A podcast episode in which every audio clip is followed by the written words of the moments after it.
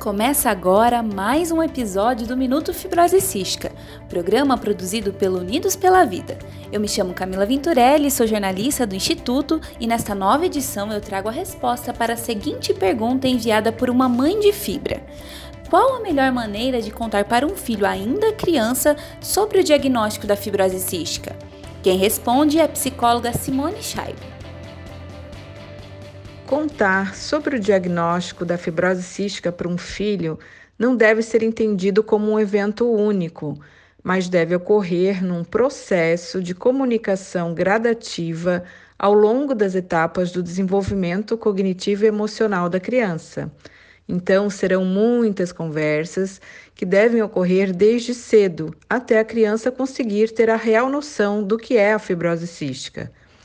É importante que os pais não tenham medo de conversar sobre esse assunto com seu filho.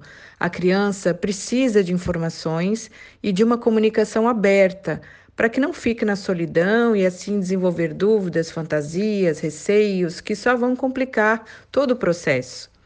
É fundamental que os pais ou cuidadores criem um clima em que a criança se sinta à vontade para fazer perguntas a respeito do que acontece com ela e, por sua vez, para os pais irem acompanhando as percepções que a criança vai construindo, aí acolher os sentimentos desenvolvidos ao longo desse processo. De modo natural, é importante envolvê-la nos cuidados e no entendimento da importância deste para ela se manter saudável e fazer o que gosta. Quando a criança tem entre 0 a 2 anos, ela ainda não consegue entender conceitos, mas ela já vivencia o tratamento e percebe não só o que é feito com seu corpo, mas o modo como a tocam, o modo como conversam com ela, se é um toque carinhoso ou só para realizar a tarefa de dar um medicamento.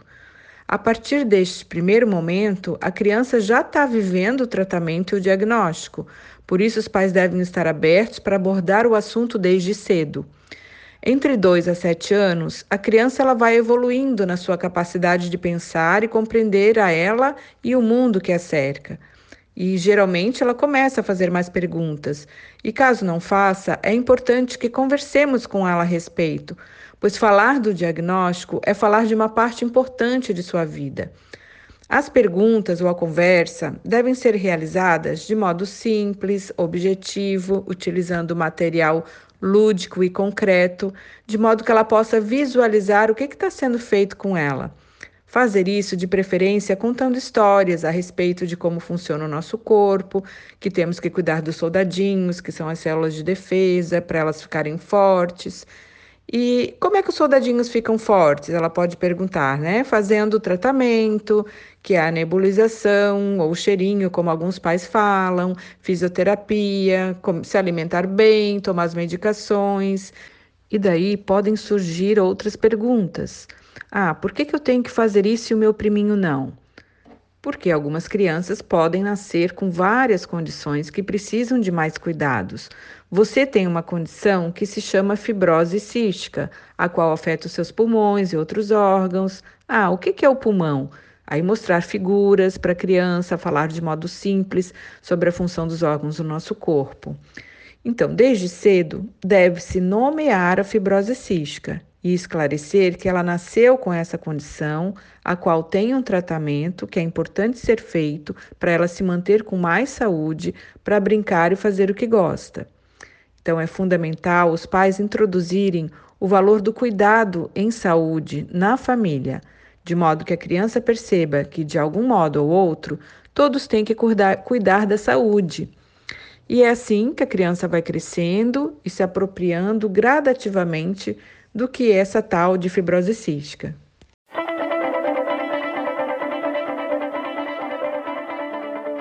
Você também pode enviar a sua pergunta para ser respondida nos próximos episódios do Minuto Fibrose Cística. Envie suas questões para o e-mail contato unidospelavida.org.br ou para o nosso WhatsApp DDD 41 996369493. Para saber mais sobre a fibrose cística, acesse www.unidospelavida.org.br. Nos vemos na próxima edição do Minuto Fibrose Cística. Até lá!